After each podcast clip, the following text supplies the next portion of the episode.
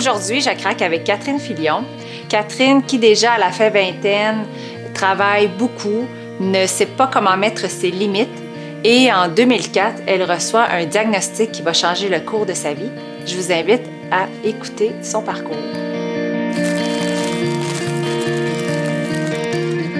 Quand j'ai commencé dans le milieu professionnel, je suis tout de suite allée, ben, étudié en relations publiques, mais je suis allée travailler pour les Expos de Montréal pendant quelques années. Euh, dans le sport professionnel. J'ai adoré ça.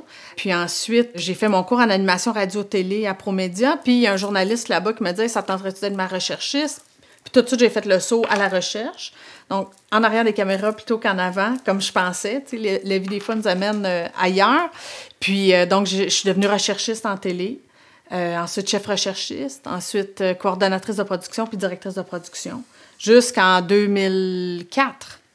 La craque est arrivée. Hein? Le podcast s'est craqué. Alors, 2004, qu'est-ce qui est, qu'est-ce qui est arrivé? 2004, euh, je suis fin vingtaine, grosso modo. Euh, j'adore le milieu dans lequel je travaille. J'adore les gens avec qui je travaille et tout ça.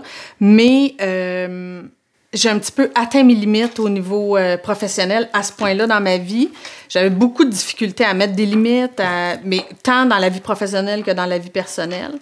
Et euh, un beau matin, je me suis réveillée. Euh, un dimanche matin, je revenais d'un voyage de quelques jours. Puis je me suis dit un dimanche matin, ah ben là, avant de recommencer ma semaine de travail, je vais aller au bureau, tu sais, pelleter un peu ce que j'avais pas fait puisque j'avais pris une semaine de vacances. Puis en embarquant sur l'autoroute avec ma voiture, euh, je suis devenue extrêmement étourdie. Puis là, je me suis dit, oh my God, je pense que je fais une labyrinthite.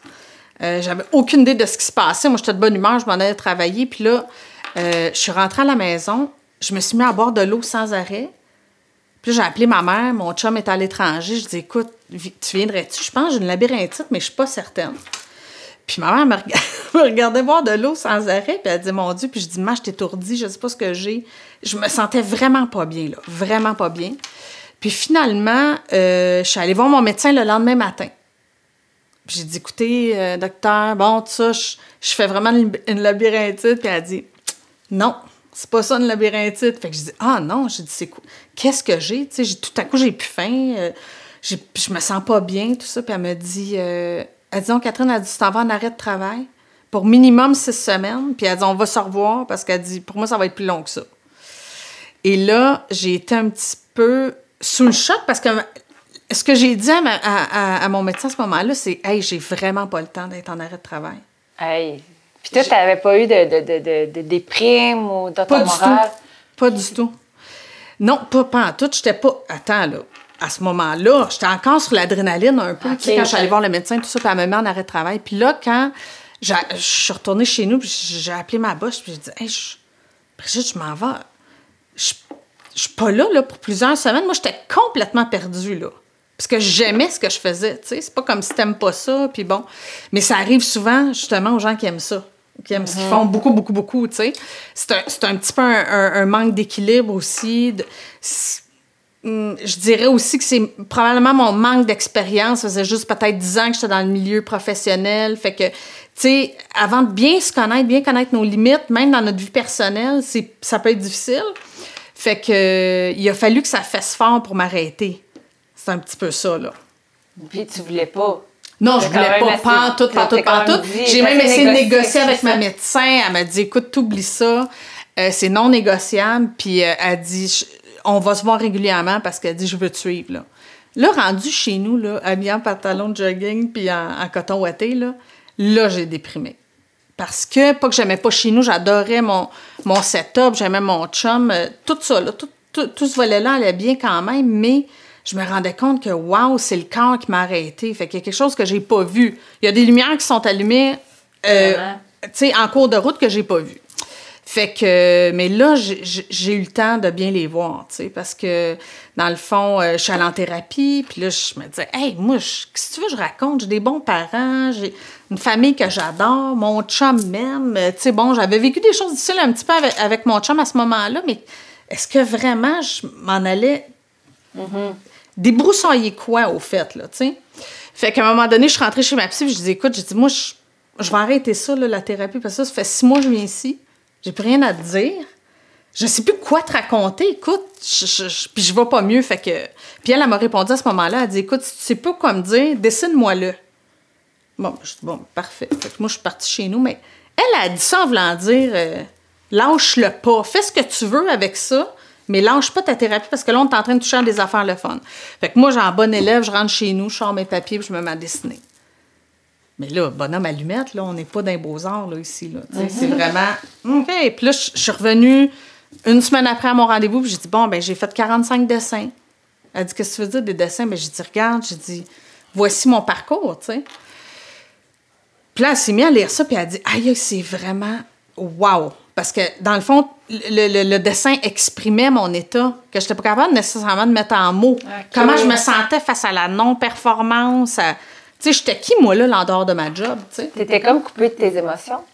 C'est? Probablement. Tu sais, il y en a qui sont extrêmement kinesthésiques, qui ressentent tout, tout, tout, puis je me sens comme ça, puis ça a des mots pour ça. Moi, je suis beaucoup plus visuelle. Fait que pour moi, de le sortir de moi puis de le mettre en dessin, de sorte que je puisse m'y référer, c'était beaucoup plus facile. Puis, euh, ben, de fil en aiguille, j'ai fait euh, 2500 dessins.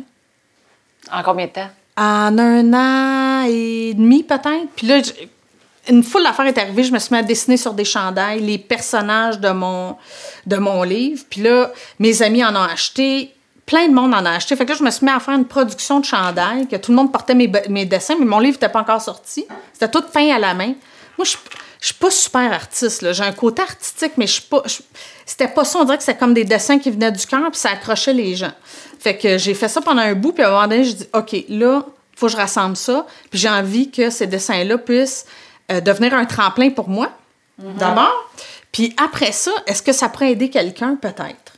Puis si ça peut aider quelqu'un ou plusieurs personnes, ben let's go, on y va. Fait que là, mon travail, ça a été de rassembler les 2400 dessins, puis d'en, faire un livre de 126 pages. OK, fait que là, tu avais trouvé ton éditeur. Ah, non. En Ah, fait, ah, ce que ok. j'ai fait, c'est que j'ai, j'ai fait mon livre, je l'ai monté de la première page à la dernière. Puis, en fouillant dans mes dessins, j'ai retrouvé un dessin où c'était écrit Un jour, je serai publié par la presse. Puis là, je dis, ah, regardons ça. Non. Hey, tu sais, là, quand tu te mets à produire des dessins, dessins, dessins, là, je- non, je m'en rappelais pas. Puis j'ai dit, My God, faut que j'aille. On va aller présenter ça à la presse. Puis c'est là que ça a été. Je l'ai présenté, je pense, à 11 h le matin, puis à 1 h l'après-midi, j'avais, j'avais l'éditeur de la presse qui m'appelait et me dit ça va être une publication intégrale, puis euh, ça va être super, ça va aider les gens, puis tout ça. Donc, le principe du, du- du livre, c'était vraiment chaque page, c'était un dessin, une phrase. Un dessin, une phrase, du début à la fin. Ce qui permettait à des gens euh, qui vivent une situation comme celle-là de, de, de pouvoir s'y référer facilement parce que, tu sais, mettons, quelqu'un m'aurait donné une brique à lire là, pendant que j'étais en, en arrêt de travail, en burn-out. J'aurais pas été capable, j'avais pas l'énergie ni euh, la- la- la- je dirais, le mental pour pouvoir traverser tous ces chapitres-là. Je pouvais lire une page, le relire. Mon Dieu, qu'est-ce que j'ai lu? J'ai-tu lu ça? Tu sais, t'es un peu... T'as pas d'énergie. Fait que je me suis dit, ce livre-là, je veux vraiment qu'il soit simple puis que t'as 5 ans, tu peux comprendre, puis euh, ta blonde fait un burn-out ou ton chum fait un burn-out, puis t'es pas trop à l'aise avec les, les théories de psychologie, mais avec ça, tu vas comprendre. Fait que c'est un petit peu le, le- le but de, de l'essai. Puis c'est quoi le titre de ton livre? Ça s'appelle Dessine-moi un burn-out.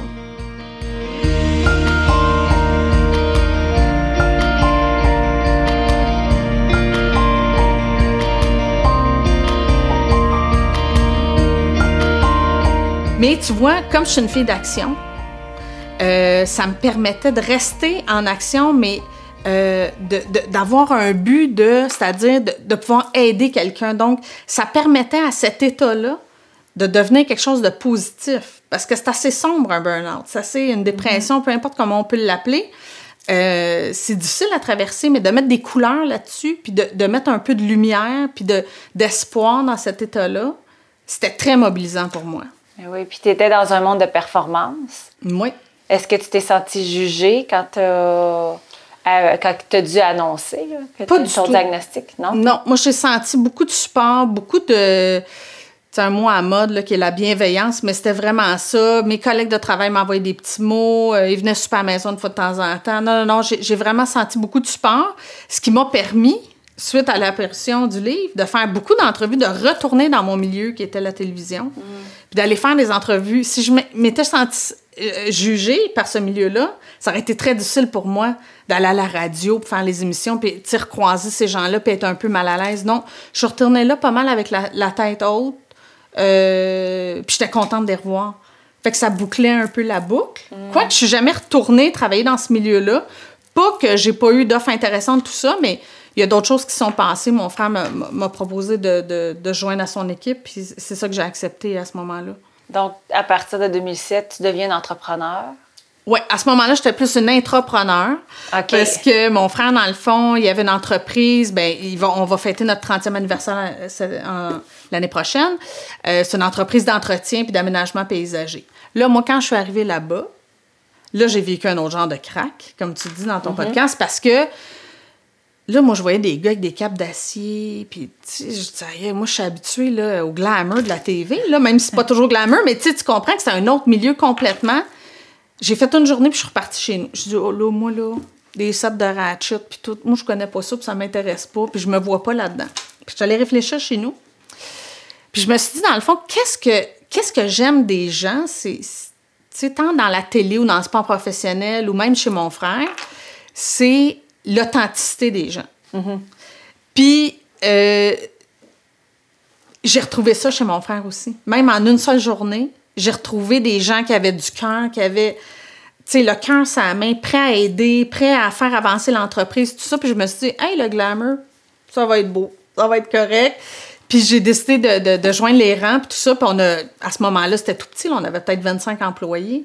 Puis 15 euh, ans plus tard, on est peut-être 150 euh, employés, là, tu sais. Oui, parce que là, on va y revenir, mais parce qu'il y a eu une acquisition euh, oui, oui, oui, oui, exactement. Puis quand tu es... En fait, tu as réfléchi une journée, puis après, c'était... Oui, parce que mon frère, il dit, écoute, il dit, moi, là, Catherine, là, mon frère, il a deux ans de plus que moi, Dominique. Lui, c'est un entrepreneur, un vrai de vrai. Il n'y a pas de doute là-dessus. C'est un visionnaire, c'est un gars qui a le pied dans le fond tout le temps, tout le temps, tout le temps. Puis il me dit, écoute, il dit, moi, j'ai toujours... J'ai jamais, été, j'ai jamais eu de boss. Lui, il a parti son entreprise avec sa tondeuse. Fait qu'il dit, moi, je sais pas comment gérer ça du monde, là. Il dit, je sais pas, j'ai pas appris ça. Moi, j'ai appris à travailler, puis à, monter des chantiers, puis tout ça. Puis il dit, toi, tu l'as. Ça, tu l'as, puis j'ai besoin de ça. Fait dit, j'aimerais ça que tu viennes avec nous autres. Puis ma mère était là aussi. Elle a monté le département d'architecture du paysage. Fait que là, je me disais, ah, ben ça pourrait être intéressant. Fait que au début, j'étais employée, hein, entrepreneur. Dans le fond, moi, je gérais ça un petit peu comme si c'était à moi, mais j'avais pas de part dans l'entreprise. Puis un jour, je suis devenue euh, actionnaire avec Dominique. Puis vous étiez avant-gardiste, vous êtes, comme tu l'as nommé, ton frère était très visionnaire parce qu'il a vu la pénurie de main-d'œuvre avant qu'elle arrive. Tu veux nous en parler? Bien, ça, euh, oui, c'est ça. Il y a 15 ans, Dominique, il me dit euh, Catherine, va vraiment falloir qu'on fasse venir des travailleurs étrangers. Il y a 15 ans. Oui, il y a 15 ans. Mais là, si on se ramène il y a 15 ans, là, aujourd'hui, c'est bien à la mode, là. Mais dans le temps, ça ne l'était pas. C'était les agriculteurs qui avaient les travailleurs étrangers. Là, nous, on est dans un domaine qu'on fait du haut de gamme, l'aménagement paysager, de l'entretien paysager, mais de l'aménagement haut de gamme.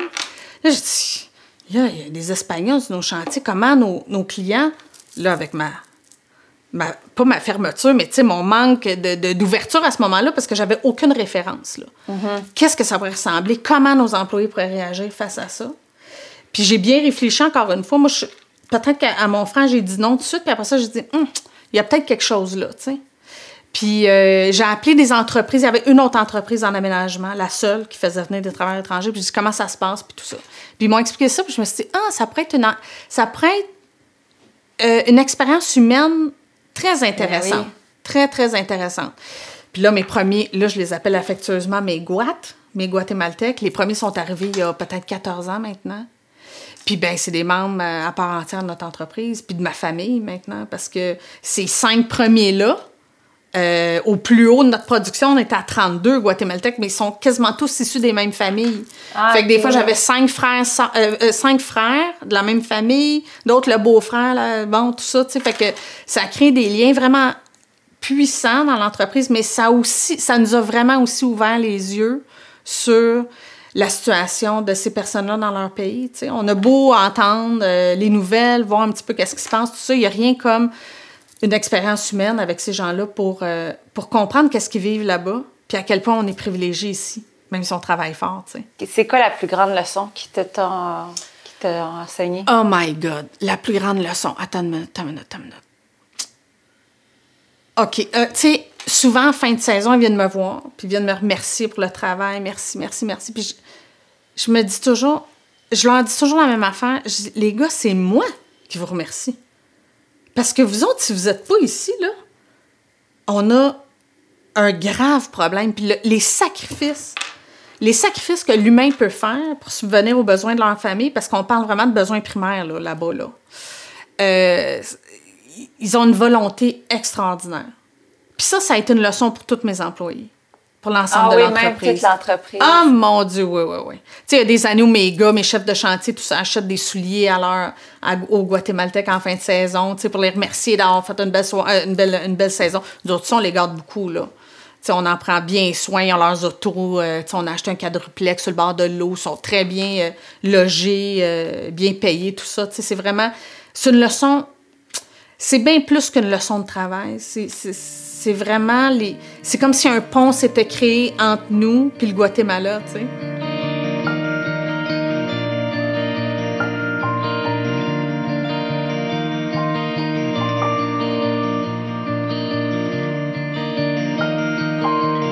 C'est très difficile pour eux parce que eux, la pandémie, si nous, la pandémie nous a affectés, euh, pour produire les jobs, parce que nous autres, on a eu une forte demande, tout ça, gérer une croissance, des fois, c'est pas si facile que Ah, ça. c'est ça. On a souvent l'impression que les entrepreneurs vivent une décroissance, c'est très difficile, mais la croissance Elle est plus difficile que la décroissance. Oh my God. Ouais, ouais, ça a été très difficile. Fait que nous, on avait de la difficulté à, à produire, mais on s'en est bien sorti là. Si, si, si on, quand on se compare, on se console. Mais eux, là-bas, ils pouvaient pas manger.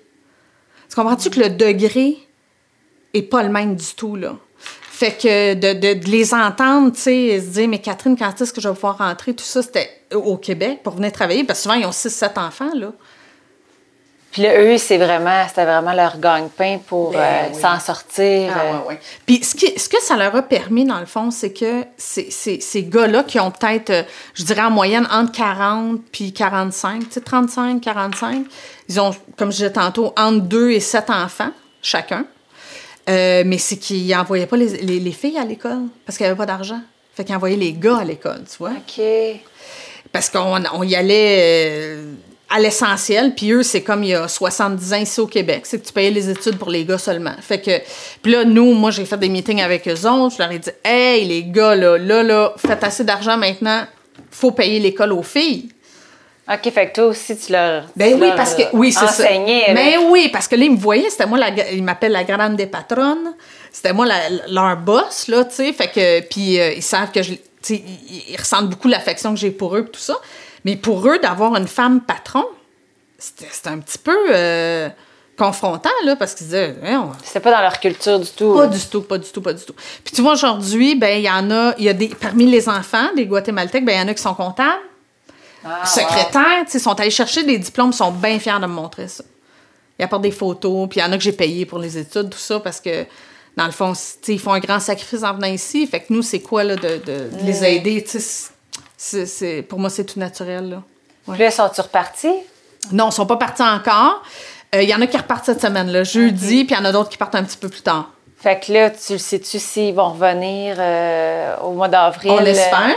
Euh, oui, c'est ça, du- des mesures du gouvernement. C'est ça, exactement. Mais euh, je dirais que si c'était à recommencer, puis j'ai souvent parlé de ça, tu sais, dans, euh, soit dans, dans l'association pour dans le paysagement ou dans des entrepreneurs, tout ça, je leur ai souvent suggéré et même fortement encouragé à faire appel à ces travailleurs-là qui nous amènent une dimension tellement exceptionnelle, tu sais. Tellement exceptionnelle. Puis pour eux, juste d'être ici, de, de, de vivre en sécurité, de ne pas se questionner sur quand ils prennent l'auto, est-ce qu'ils vont se faire hacker, qu'est-ce qui va se passer, tout ça, ils se sentent en sécurité ici. Fait qu'il il y a quelque chose de, de, qui nous ramène à notre société puis nous dire Oh my God, hey, on est vraiment chanceux ici. On est très privilégiés. Très, très, très privilégiés. Puis les côtoyer tous les jours nous, nous rappellent ça aussi. Puis, euh, est-ce qu'il y en a qui ont décidé de venir complètement vivre au Québec? Non, pas encore. T'es encore attaché? euh? Ouais, pas encore. Mais j'ai la deuxième génération. Donc là, j'ai les fils des premiers.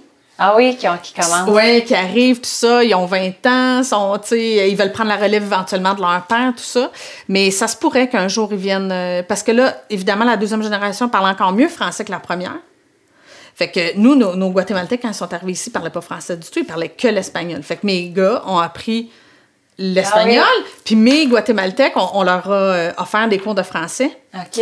Fait que là, les autres, euh, écoute, il y en a qui savent pas lire, il y en a beaucoup qui sont illettrés. Fait qu'on a, on a engagé des profs juste pour euh, l'oral. Puis aujourd'hui, ils se débrouillent super bien, là. Ils sont très bien intégrés ici, là. C'est des travaillants exceptionnels, là. Donc, euh, si euh, tu regardes aujourd'hui, 2021, ça fait quand même 14 ans que tu travailles avec eux. Euh, c'est quoi la, la richesse que, autant l'organisation que vous, que vous, euh, que vous, de ça? oui, que vous retirez de ça? Euh, hmm, c'est une bonne question. Je pense qu'ils sont beaucoup dans la gratitude, beaucoup, beaucoup dans la gratitude, puis ça nous ramène, je pense que ça nous amène une réflexion qui est plus profonde que le travail, puis que ça nous amène à, à, justement à être très, euh, très reconnaissant du travail qui est fait par nos Québécois, nos Guatémaltèques. Tu sais, ça nous ramène toujours à la gratitude, la reconnaissance qu'ils soient là, puis en même temps, ben, c'est gagnant-gagnant. L'organisation est là, ils peuvent venir, puis nous, on peut produire parce qu'ils sont là, donc c'est un échange très gagnant. Parce que s'ils n'avaient pas été là, La croissance aurait été très difficile. OK. Parce que, dans le fond, des chefs de chantier, on en a, des, des, des, des hommes, très, des hommes, des femmes très expérimentés. Ce qui nous manquait, c'était des bras. Sais, euh, il y a 20 ans, mettons, j'engageais des fils d'agriculteurs. Aujourd'hui, c'est plus possible. Il y en a presque plus. Il n'y a plus de relève agricole. Donc, puis ça, c'est des bons travailleurs. C'est des, des, des gens qui sont très intelligents, qui travaillent physiquement dehors, dans des intempéries. C'est un, un métier qui est très difficile. Ça, moi, j'ai beaucoup de j'ai beaucoup de respect pour mes employés parce que hey, il pleut, il neige, il fait froid, euh, et il fait très chaud. Euh, tu sais, ils travaillent dans des, des, des, des, des conditions très difficiles, faut pas l'oublier. Puis dans des chantiers qui sont d'envergure aussi. Fait qu'il faut vraiment euh, que mes gars soient à la fois euh, très gestionnaires puis en même temps euh, très hands-on, là, tu sais, très les, les deux mains dedans. Fait que ça prend pas n'importe qui pour, euh, pour mener ces chantiers-là, puis pour faire le pont avec les clients, tout ça. Donc, c'est pour ça que pour moi, j'ai énormément de respect pour eux. tu sais. Ouais. Ben merci Catherine pour ton partage, Merci euh, autant de ta vie personnelle que qu'est-ce que tu as vécu quand, pendant plusieurs mois, Oui. plusieurs, plusieurs mois à être en coton ouaté, puis en jogging, puis tout le revirement au niveau de, de, de devenir maintenant une entrepreneur. Aujourd'hui, je peux te dire, Marise, avec le recul, parce que quand j'étais dedans, je ne pouvais pas, le, je pouvais Non, pas non, le dire, mais je pense que ça a été tout un cadeau de me donner ce temps-là d'arrêt. Puis ça m'a permis de revisiter ma vie et tout ça. Fait que s'il y a des gens qui traversent une période comme celle-là, je suis certaine qui, pas tout de suite, mais avec un petit peu de recul, une fois que la tempête sera passée, on voit les bienfaits. Dirais-tu que c'était un, passage obligé? Obligé. Obligé. Obligé et nécessaire. Ouais. C'est une ouverture de la conscience. C'est oui, on oui oui oui. oui, Les cracks, c'est ça. Ça craque, mais c'est obligé. Exactement, exactement. Voilà, c'est bien dit. Merci Catherine. Merci Marie.